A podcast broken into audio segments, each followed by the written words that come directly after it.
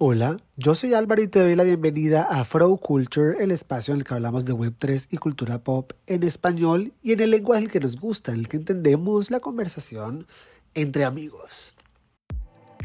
Andrés León Saldarriaga es el estudio manager para Colombia del desarrollador de videojuegos Streamline Studios. Andrés es una de las voces claves en conversaciones sobre metaverso, 5G, transformación digital, realidad virtual en Latinoamérica y Colombia. De hecho, el marketplace de talento Thinkers 360 lo nombró como una de las top voices en Latinoamérica este 2023 en temas como 5G, Open Innovation y el Internet de las Cosas. Hoy en Flow Culture lo tenemos en exclusiva como invitado para conversar con spoilers sobre gamificación, metaverso, transformación digital y más. Un gustazo tenerte aquí en este podcast donde hablamos con spoilers de cultura pop, transformación digital, innovación y tú estás parado en, la intersección de todo esto porque yo soy de los que cree que, que todo este tema del gaming pasó de ser un tabú a convertirse en el modelo de negocio de todo hoy. Eh, sí, gracias. Pues finalmente hay una, hay una autora, Jane McConigal, ella es la, la top del mundo eh, eh, de la gamificación. Y ella dice que en el momento en que uno pudiera coger ese flow, ese engagement que tienen los jugadores y llevarlo a las empresas, las empresas se van a otro lado. Entonces, uno mira y un jugador está tan metido en el cuento que se le olvida comer, se le olvida dormir. Pues la idea no es esclavizar gente, ni más faltaba, pero, pero al final imagínate ese, sí, esas caras largas, esas caras aburridas que uno ve en el mundo cómo se podían transformar a partir de un mundo diferente. Y, y, y, ya se empieza a ver, de alguna manera, Netflix ya tiene sus estrellitas, Amazon tiene sus estrellitas en, su catálogo, Uber pone las, las, las ramificaciones. Eh, a la final es cómo, cómo se va a volver este mundo tan disperso cómo se va a volver entretenido para todos nosotros. Y ahí es donde para mí las interfaces de usuario futuro van a ser como juegos, o sea, es métase acá, haga esto, eh, eh, ya hiciste tus ejercicios, ya almorzaste, eh, cumpliste las tareas que tenías que hacer en el día, ya estudiaste, sí, va a ser todo el tiempo como, como, como superando niveles y, en, un tema colaborativo. Entonces, para mí el, el, el, frontend del futuro, slash presente, es el mismo de los videojuegos. Es lo que yo sí soy fiel creyente de eso. Total. Y me gustaría comenzar esta charla con una pregunta. Eh, eh, ¿Estamos jugando con tecnología o la tecnología está jugando con nosotros? ¿Cómo, cómo, lo, ¿Cómo, lo, ves tú? Porque yo creo que el hombre no ha querido reconocer que la tecnología es su bebé y comparten un montón de características. Mi película favorita, yo sé que no me estás preguntando eso, pero para que me entiendas el ejemplo es Tron. Tron era una película de los ochentas en donde los personajes de los juegos tenían el mismo rostro del programador. Sí, era, pues para mí, nosotros, sí, la tecnología, finalmente somos humanos y estos son hijos nuestros, son productos nuestros, entonces nosotros controlamos, obviamente que sí lo controlamos, eh, sin embargo, nos hace la vida tan fácil que ya se nos olvida que son aplicaciones. yo digo que vivimos en el metaverso. Ya uno va en el carro y el güey te dice, mira, promoción en este supermercado, computadores con XY descuento. Y eso no está, o sea, no está, o sea, físicamente tú llegas al supermercado y ni ves esa promoción, sino cuando ya llegas a la góndola, que específicamente es, pero, pero te la da un, mundo virtual que ya estamos inmersos. Entonces, para mí, para mí nosotros como humanos sí somos, somos los que, los que controlamos y siempre tenemos que controlar la tecnología. La tecnología son herramientas, y así como un, martillo puede ser para destruir, un martillo te puede servir para hacer una estatua, un monumento, algo lindo. Entonces nosotros tenemos que tener también ese discernimiento, esa ética para coger la tecnología y, hacer cosas grandes, increíbles por, por, por uno mismo y por la humanidad. Oye Andrés, eh, si nos montamos en la máquina del tiempo y vamos a los tiempos en los que Tron se convirtió tu, tu película favorita, ¿estos son los tiempos que, que, tú te imaginabas como el futuro? ¿Estamos viviendo lo que tú concebías sería el futuro? ¿O esto superó tus expectativas? No, todavía nos falta. Todavía nos falta.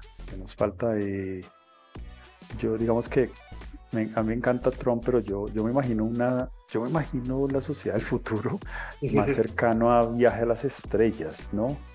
donde todos son ingenieros, todos son expertos, el, todos sabemos de todo, ¿sí? En donde allá, aunque hay gente especializada, pues finalmente es gente con muy alto nivel académico, saben idiomas, saben de historia, saben que, que a la final, ¿qué es lo que pasa? Para poder innovar, para poder crear cosas nuevas, tú tienes que saber mucho. Y obviamente estamos con tantas cosas que va a requerir. todo el mundo piensa que ChatGPT nos va a volver más brutos, ChatGPT nos va a volver más ignorantes y yo lo veo totalmente lo contrario. O sea, nos toca abrir nuestra mente, empezar a conectar elementos de muchos campos. Entonces yo creo que todavía nos falta y, y, y, a la final pues yo sí, también tengo ese, ese sueño de paz como humanidad que infortunadamente en este momento estamos como en uno de los menos momentos pacíficos de la humanidad, pero yo también me imagino en ese punto donde ya los seres humanos digan, ¿a qué carajos nos seguimos dando bala cuando ya todo está inventado y podemos hacer muy cosas buenas para todos? me imagino, creo que todavía podemos mejorar como humanidad. Yo tengo fe en la humanidad. Oye, Andrés, eh, hace unos dos o tres años el metaverso se veía como está este mágico mundo al que todos íbamos a llegar. Pero hace dos o tres años el planeta no estaba lo suficientemente bien cableado para que todos tuviéramos sueños en el metaverso. Después de todos los titulares y todo lo que ha salido alrededor de esto, ¿cómo defines tú qué es el metaverso hoy en el 2023? Con puertas de la 5G en Colombia, en países. Pues digamos que nuestro amigo Mark se robó la palabra. Y el mejor amigo de todos. sí, él ese sí el de yo quiero tener, ¿cuánto vaya? ¿Estás cerca de un billón de amigos? En inglés, ¿no? ¿Mil millones? El pobre de Roberto Carlos se quedó haciendo su hace 10 años. Eh, sí, nuestro amigo Mark se robó, se robó la, la palabra metaverso y ¿qué es lo que veo yo en esto? Eh, de alguna manera, el mundo empresarial y el mundo del consumo, entiendes, consumidores finales, se mueven diferente. Entonces, por un lado, los que somos consumidores finales queremos estar en espacios donde compartimos con amigos, conocidos, gente de otras partes del mundo, eh, en temáticas que nos gustan. Entonces, a pesar de que el juego de Harry Potter de Hogwarts no es un metaverso, ya se está volviendo el espacio de interacción de los que, les, los que amamos Harry Potter. Eh, Fortnite, digamos que no necesariamente es un metaverso, pero con los conciertos, con los skins, con las ediciones especiales, se está volviendo como unos sitios de encuentro. Entonces, para mí el metaverso es el sitio de encuentro de no quiero decir de las generaciones modernas, porque al final sería sesgarlo, pero sí es el punto de encuentro como de la humanidad en temas que le interesa, pero por el otro lado, las empresas están viendo la necesidad de conectar sus empresas, sus sedes, eh, sus activos físicos que hoy en día son tan importantes. No sé si viste también ahí que salió Amazon que ya tiene, ya va para un millón de robots y puestos en, en, en, en sus plantas, pues ya empiezas a necesitar unos espacios en donde empiecen a interactuar ese digital, mundo físico y virtual en algo que permita la colaboración y que lo demás. Entonces esos metaversos industriales, metaversos privados, fácilmente terminan llamándose digital twin. Entonces yo veo como dos tendencias. Por un lado, las empresas buscando cómo llevar su know-how, su maquinaria, sus temas propietarios para ser más efectivos, simular más rápido, tomar decisiones mucho más rápido. Y por el otro lado, metaversos abiertos buscando a la gente conectar con otros. Entonces es como una paradoja, ¿no? Unos cerrados y otros, y otros abiertos. Pero al final pues creo que eso es, que eso es como, como el, mejor ejemplo de eso es como ha funcionado cloud computing, ¿no? O sea, tú tienes tu, tu Gmail y el mío es exactamente el mismo, nosotros lo abrimos y yo no veo el tuyo, tú no ves lo mío, pero estamos, compartimos, entramos por la misma puerta, pero cuando tú ya vas a las empresas, las empresas sí tienen esa doble chapa, triple triple tranca para que no entren a, a, robarle su propiedad intelectual. Entonces, yo creo que exactamente también eso va a pasar, que no, no es que va a haber un solo metaverso, sino que al final tú vas a tener unas interacciones dependiendo del rol que estés ocupando dentro de tu día y unos van a estar integrados, muy posiblemente los educativos con tus temas afines, tus redes sociales, muy posiblemente, y otros van a estar totalmente aislados y son privados simplemente para los casos de uso o las acciones que tú necesitas hacer en tu día a día como profesional o como empresario.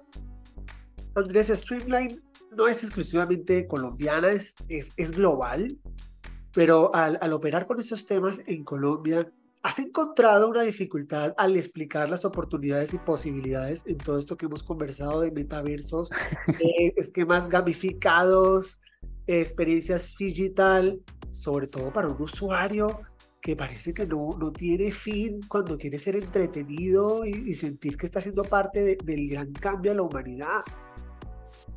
Y esto es chino avanzado para mucha gente, o sea, y como este aparte, pero no quiero decir que es que yo sea el sabiondo, pero para mucha gente es muy difícil y no, y hay que entender también, o sea, justo, justo ayer estaba hablando con un amigo, no sé, hace, yo hace 20 años estaba en la universidad y en la universidad me, llevan, me enseñaron a programar en pantallas blanco con verde, negro con verde, ah. así nos enseñaban a programar. Eh, luego ahí empezó el boom de las web, pues también ver cómo metíamos cosas web, luego el boom de los celulares, luego el boom de celulares primero como WAP, luego como aplicaciones con, con app eh, de Steve Jobs, ahora 3D, pues también esto ha evolucionado muy rápido y, no le ha dado todo el tiempo como entender para dónde va eso. O sea, mucha gente apenas está terminando de digerir estos conceptos para ya, ya pasar como a la siguiente ola. Eh, sin embargo, eh, los temas de acceso, los temas de dispositivo, temas de conectividad, siguen siendo un desafío. O sea, nosotros, o sea, yo sé que nosotros acá hablamos de revolución industrial 4.0, pero tenemos partes en Colombia donde no ha llegado ni la 1, ¿no? Estamos luchando que todo el mundo tenga TDT y hablando de metaversos, ¿ah? Sí, o sea, es que es, es, un tema desafiante y que a la final pues pone, pone en, en, entredicho muchos empresarios, a mucha gente en donde me voy para allá donde todavía no está la capacidad de que todos estén y, y, otros pues quieren ser los primeros. Entonces también te encuentras esa dualidad. Mucha gente que quiere estar allá de primeras con su bandera diciendo que son los pioneros y otros mucho más cautos diciendo no, esperemos a ver eso, que se comporta, qué que, que, tono coge, qué color coge. En esa estructura como de entender para qué sirve estas uh -huh. oportunidades, ¿dónde crees tú que se debe generar ese paso desde el, el marketing de la empresa, desde la, el área comercial de una empresa?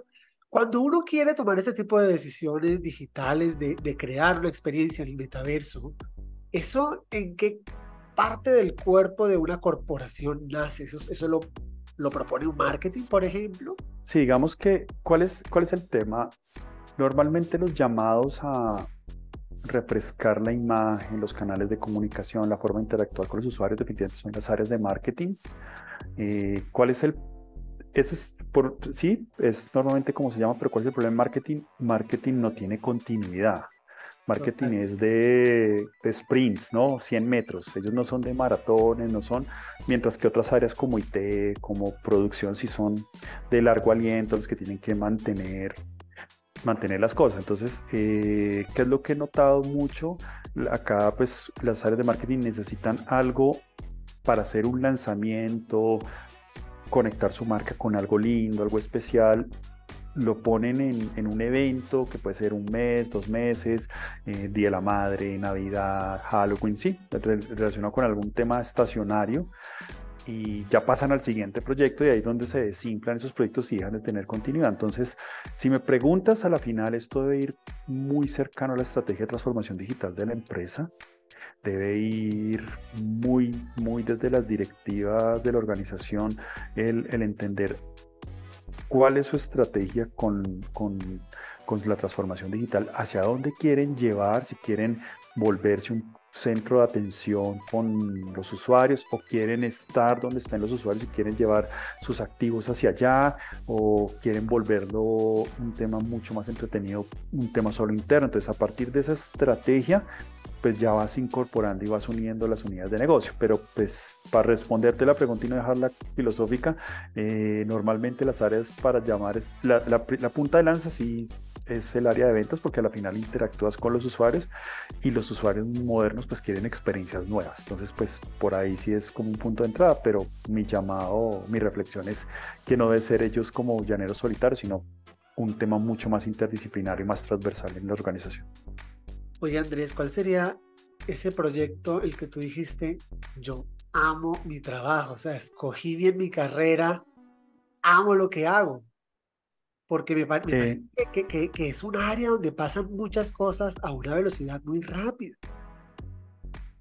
Sí, o sea, eh, para mí, a mí me encanta, a mí me encanta la innovación, me encantan las nuevas tecnologías.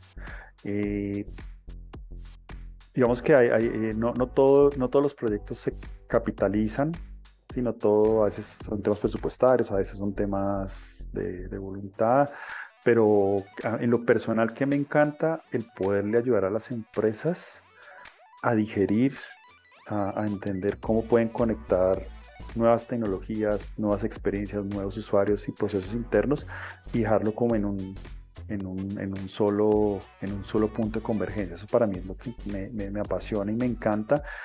Y volviendo a, lo que hablamos al principio, eh, todos estos elementos de los juegos eh, te permiten generar acciones, generar dinámicas, generar mecánicas que premien, habiliten y hagan que la gente haga finalmente lo que las organizaciones necesitan y que se sientan motivados y que se sientan abiertos. Entonces, ¿qué pasa? A veces tú quieres hacer un tema de innovación y el que tiene la respuesta es muy posiblemente el mantenedor, que es una persona introvertida, humilde, pero el tipo sabe realmente el problema y el que le preguntan es el director que por su día a día no le da tiempo para ver la maquinaria uno a uno. Entonces, cuando tú tienes unos elementos en donde pueden converger todos en una manera democrática, en una forma abierta, donde la gente puede expresarse de formas diferentes, puede mostrarse de formas diferentes, eh, es un tema muy bonito. Entonces, para mí,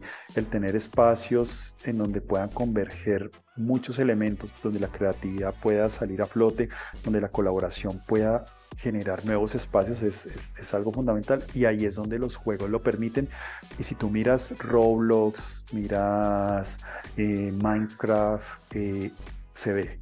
La gente puede crear cosas en conjunto desde donde esté, en unos espacios muy chéveres, mientras haya una plataforma donde la gente esté integrada. eso es como el tipo de cosas que yo creo que, que, que, es lo que podemos hacer como, como empresas, como personas, y es lo que más me encanta, poder ayudar a las empresas a identificar ese tipo de iniciativas definitivamente la tecnología tiene este componente filosófico que es lo que termina por impactar a los usuarios. Yo hablaba en, una oportunidad con una gamer, Ofelia Pastrana, que hacía un, un, énfasis en todas las habilidades blandas que ejercita un jugador de este tipo de videojuegos y cómo hay una generación hoy día activa que son un tipo de líderes muy distintos que crecieron en estas dinámicas colaborativas de, de, juegos como Calabozos y Dragones y, y tantos más. Por eso me, parecía interesante comenzar a conversar contigo con este tema de que el tema de, de, pasar tiempo jugando se veía como un tiempo muerto y vamos a ver que se han estado ejercitando una generación entera en saber escuchar, en ser estrategas, en crear soluciones. La, tecnología tiene ese poder de, conectar al que la, la utiliza a, a, la solución de algo. Hay, hay un sociólogo brasilero italiano, Domenico Damasi, sí. que él llama ocio creativo. Total. En donde, en donde, no, y si tú miras, o sea, en este momento, si una persona no, no está escuchando nuestra conversación, no sabe si estamos trabajando, estamos jugando, estamos estudiando, o sea, al final ya es exactamente físicamente lo mismo gracias a, los computadores el, hacer esto y él lo llama ocio creativo y a me parece que es, que es verdad. Me, gusta, eh, me gustaría preguntar, de, todas las tecnologías emergentes de las que estamos rodeados, ¿a cuál le ves potencial? Eh, yo, yo creo que a la final, a la final esto no, no es como, ah, es que la tecnología me permitió, no, a la final va a ser casos de uso. ¿A qué me refiero? Si yo te preguntara, ¿tú usas, ¿tú usas motor de combustión para, para tu vida? No, yo no uso motor de combustión. Bueno, entonces, ¿cómo te transportas? Ah, en bus, en. Ah, ¿cierto? O sea, ya uno, uno pierde la tecnología, ya la tecnología deja de ser y ya uno se conecta con los casos de uso. Entonces, eh, va a haber unos temas muy poderosos cuando blockchain se libere o se vuelva más fácil de, acceder entre diferentes, más allá de, las criptomonedas, eh, poder tener contratos inteligentes, trazabilidades, eh, cómo poder eh, ser creativo a través de experiencias 3D con el metaverso, realidad aumentada. O sea, yo creo que al final va a ser como la unión, la gente que empiece a unir todas estas tecnologías en casos de uso impacte a la humanidad va a ser muy bonito y al final uno se le va a olvidar si eso tiene detrás inteligencia artificial o machine learning o big data eso, y IoT, eso va a ser transparente. O sea, al final uno usa la vaina y es, y es una machera. Y que al final lo que pasó con, con, con el iPhone Steve Jobs. O sea, no es que los celulares no existieran, no es que el MP3 no existiera, no es que las cámaras no existieran, no es él juntó todo y a partir de ahí la gente dijo, ah, el smartphone. Pero al final todo, el, el man no inventó nada, solo lo juntó. Yo creo que estamos en un mismo punto de eso, donde va a haber gente que sea capaz de juntar todo eso, hacer casos de usos maravillosos. Andrés, me encanta que menciones blockchain porque blockchain ha, intentado apalancarse en, en, los videojuegos y en la economía colaborativa con los usuarios, pero aún así como que no ha llegado ese gran caso de uso que, lleve a blockchain a todas partes y que no nos demos cuenta que blockchain está en todas partes. ¿Qué crees que, sí. que ha faltado ahí? ¿Hace falta creativos ahí? No, yo creo que el tema, con, el tema de blockchain, infortunadamente, se satanizó con criptomonedas. Blockchain es mucho más que el criptomoneda, solo un caso de uso. Y lamentablemente ya las criptomonedas en, América, nosotros acá en Latinoamérica somos expertos en estafas y pues se ha vuelto también parte de temas de estafas y los hackers también cobran en criptomonedas, entonces ya se volvió un tema como sucio, como que blockchain es es, es, es, un tema complejo, entonces por ese lado se, se, ha empezado a satanizar y la gente ya le empieza a tener es miedo. En este momento, el poder sacarle uso o sacarle ventaja a blockchain eh, es complicado para los usuarios. ¿A qué me refiero? Si tú, sí, si tú quieres tener, el, si el activo yo lo quiero poder pasar a otro, no necesariamente tiene que ser cripto, puede ser un NFT, yo tengo que tener una billetera, entonces la billetera tiene que ir asociada, entonces tengo que crear otra cuenta, otro usuario, ya se vuelve como qué mamera, o sea, qué mamera. La, sí, entonces ese es, para mí eso es lo que satanizó el blockchain, que se volvió como, cuando tú llegas a un punto y dices que tu país no está regulado a eso, eh, cómo se maneja. A mí que me encanta, eh, a mí me encantan los casos de uso que se han hecho en temas empresariales, por ejemplo, la trazabilidad de los diamantes de sangre. O sea, tú puedes sacar el, como la composición atómica del diamante, no sé si, perdón la palabra atómica, no sé qué puntos el experto, si hay algún experto que nos, nos, explique bien las palabras exactas, pero tú puedes sacar como los elementos de, de, de, esa, ese ADN, esa radiografía inicial del diamante lo pones en un contrato inteligente y cada vez que empieza a cambiar de dueño, pues queda registrado. Ahí tú puedes tener toda la certeza si es limpio o no es limpio ese, ese, diamante, porque tiene toda la trazabilidad. Y eso al final, ¿qué nos va a ayudar? Nos va a ayudar luego con elementos, entonces con productos. O sea, hoy, hoy, hoy veía en, la, en, el periódico decía que más o menos un 20% de las personas del mercado de la humanidad quieren comprar productos verdes. O sea, hay gente que está interesada, así sea pagar un poquito más, saber que es un tema de que no, no impactó animales, eh, fue comercio justo, eh, no hubo esclavitud al hacer esos productos. Y la forma de darle la tranquilidad a sus compradores de que esos productos son, se puede hacer con temas de eso. Entonces, a mí que me, que me parece que el tema de los juegos, ¿qué pasó? Que, se, que son casos de uso muy complicados el poder sacar valor, que eso ha hecho como comillas quemamera, pero a, a, medida que eso se va simplificando, en que se va a volver un elemento más, así como, así como antes nadie ponía su tarjeta de crédito en, en ninguna parte y la escondías, ahora tú ves en todas partes la gente con su celular pone su tarjeta de crédito, pues en el momento en que tú puedas tener esa flexibilidad o esa facilidad desde tu dispositivo de tener tus activos digitales, ahí se va a simplificar todo. Yo creo que es más por ese lado, un tema de usabilidad. Oye Andrés, un proyecto del que te sientas muy orgulloso de haber participado. pues el año pasado estuvimos en un, eh, bueno, el año pasado no, para el primer semestre hicimos parte de, un QA de, de, un juego grande internacional. Por temas de confidencialidad no podemos dar los detalles, pero desde acá lo, lo trabajamos y para mí fue un sueño casi hecho realidad. O sea, como, uff, por acá desde Colombia podemos también prestar servicios para esos grandes proyectos. Para mí fue genial, tuve un, juego de los que lanzamos este año y, pues haber ayudado, de haber contribuido fue, algo genial. Eh, sí, digamos que ese es el, como el, más reciente que, que, me encanta y que me sentí wow. Andrés, ¿cuál sería la pregunta que a ti más te hacen al día?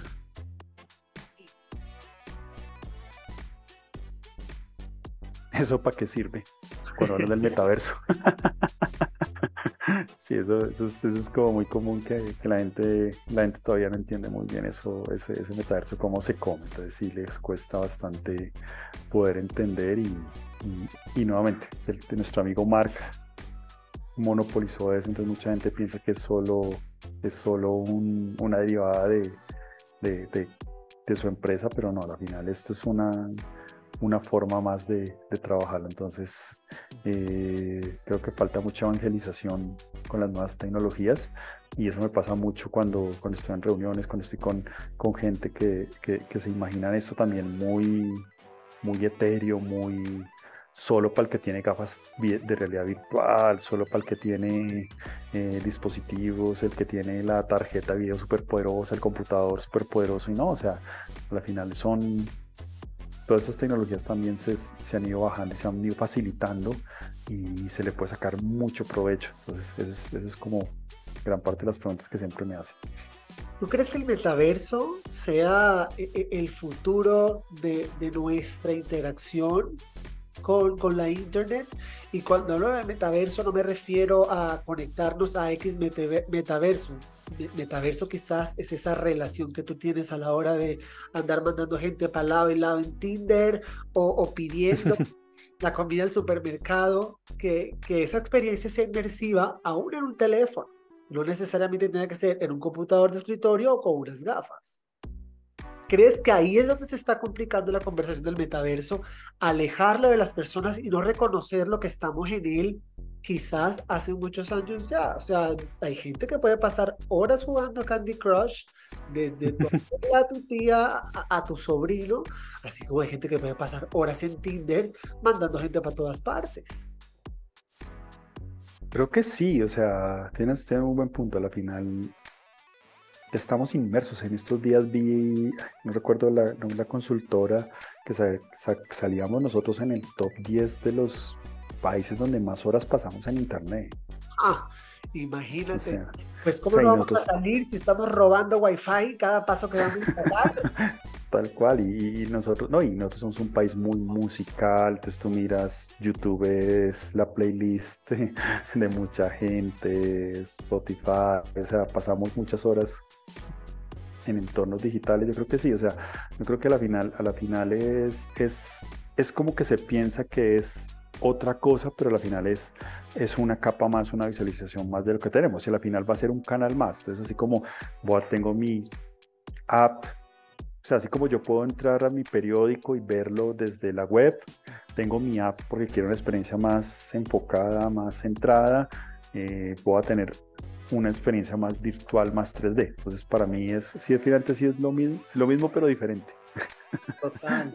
Oye, Andrés, eh, un dato entre todos los que tú recibes, con todos los que tú trabajas, un dato que, que te haya impactado, una cifra o una tendencia o algo que tú sientas que va a ser grande bueno, no se me viene así rapidito la cabeza, prometo te lo mando por chat para descrestarte, eh, pero pero no, o sea, el mercado, el mercado global de los videojuegos está creciendo totalmente. Sea, son, estamos como en 600 trillones de dólares, es un poco tononón de plata que, que mueve el entretenimiento y, pues que me sorprende que, que yo no diría que eso ya está acabado de inventar, ¿no? O sea, uno diría, uno pensaría qué diferencia hay en, en, en, en jugar Mario, jugar, sí, y, e increíblemente los seres humanos somos una máquina de creatividad infinita. O sea, no sé si viste, si has visto el release del nuevo Mario.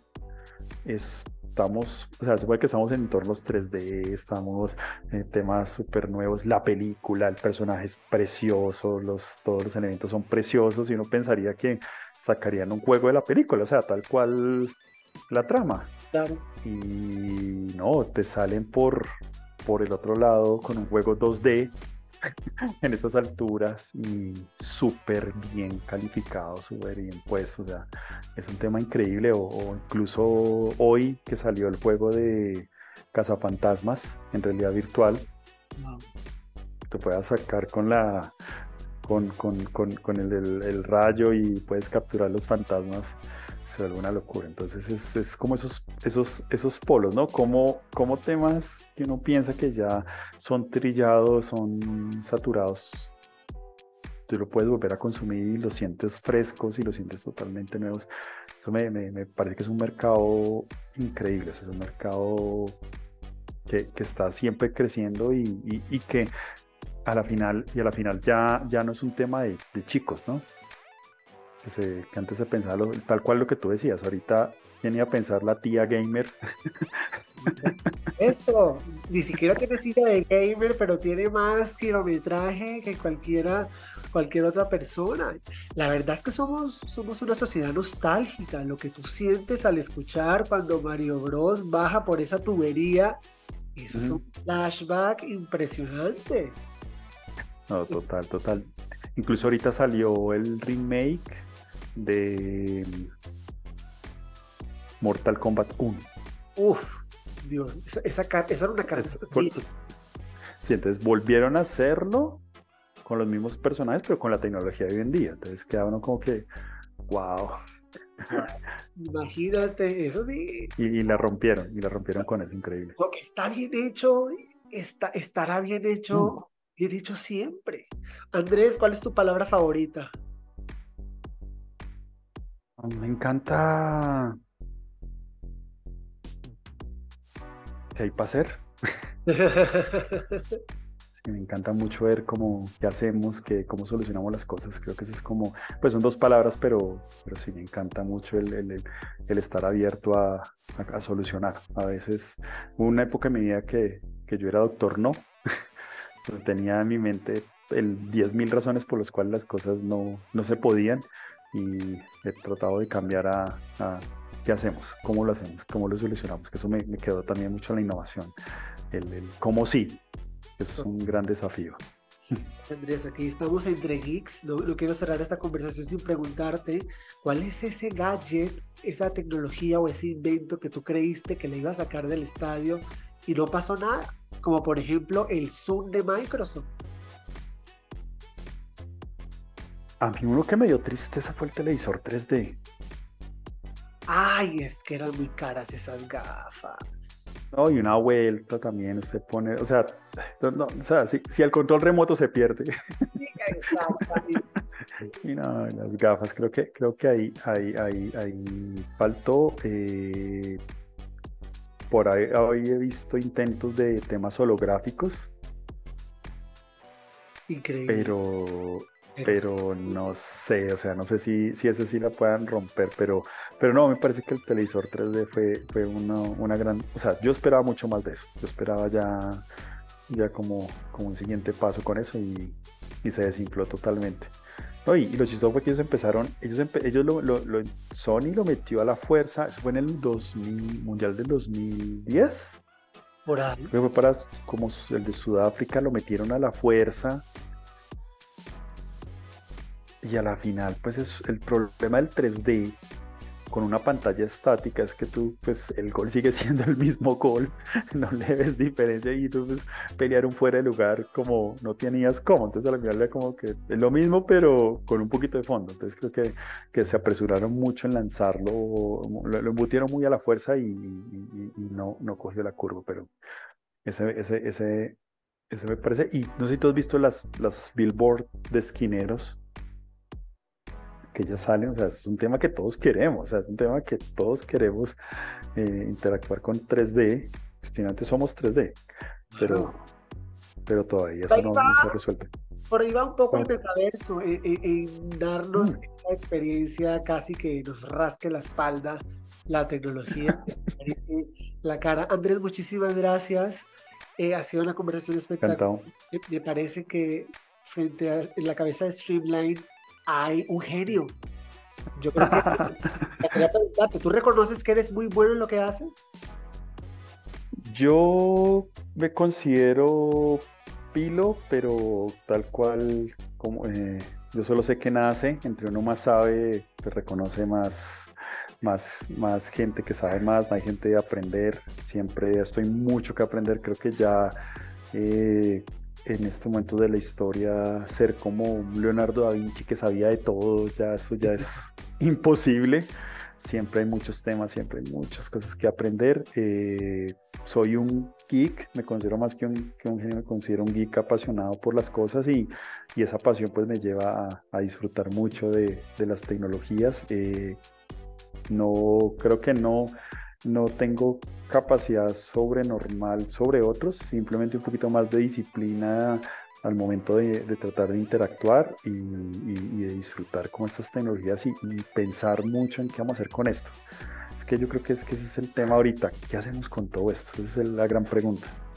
Pues Andrés, espero que esta sea la primera de, de, de muchas charlas aquí desmechando tanta tecnología, un poco trayéndola cerquita a nosotros porque estamos rodeados de ella, pero es como si estuviéramos con un abismo entre ella y nosotros. Nos hace falta hablar con spoilers de para qué sirve todo esto, para no poder tener el poder de decisión si decide usar y si no decide usar. Muchísimas gracias Andrés y súper atentos a ese super podcast que tienen ustedes y a el espectacular que están creando con acento colombiano. Me parece un hit. Gracias, Álvaro. No, justamente queremos democratizar un poco ese conocimiento y el que, que se hace con las experiencias inmersivas. Entonces, eh, sí, o sea, lo hacemos muy sencillo, pero justamente es eso. Eh, incluso nosotros como Streamline tenemos The Video Games Real Talk, que está en Spotify, los principales. Ahí van expertos de industria a nivel mundial, va una gente muy top, es un podcast en inglés, súper bien producido, muy bien llevado que al principio nosotros queríamos llevar la audiencia colombiana hacia allá, pero luego dijimos, no, ¿sabe qué? Hagamos algo también más criollo, más sencillo, más descomplicado. y, como, y a la como final digo, yo creo que como sí. digo yo, eh, hay que traer ese conocimiento a la charla de la peluquería. Uno en la peluquería conversa y entiende absolutamente todo. Uno por eso encuentra esas revistas y esos libros con esa oreja de perro de toda la está devorado. Así que Andrés, el tiempo vuela. Muchísimas gracias y súper atentos ahí para todo el contenido y todos los proyectos que están desarrollando en Streamline. Contigo ahí metido. Muchísimas gracias. Gracias Álvaro, que tengas buen día, el día y los que nos están escuchando el día que sea también que tengan un feliz día. Y así llegamos al final de este episodio. En la descripción encontrarás todos los detalles sobre cómo conectarte con las redes sociales de Flow Culture para que estés al día con lo que pasa en Web3 y cultura pop. Yo soy Álvaro, chao.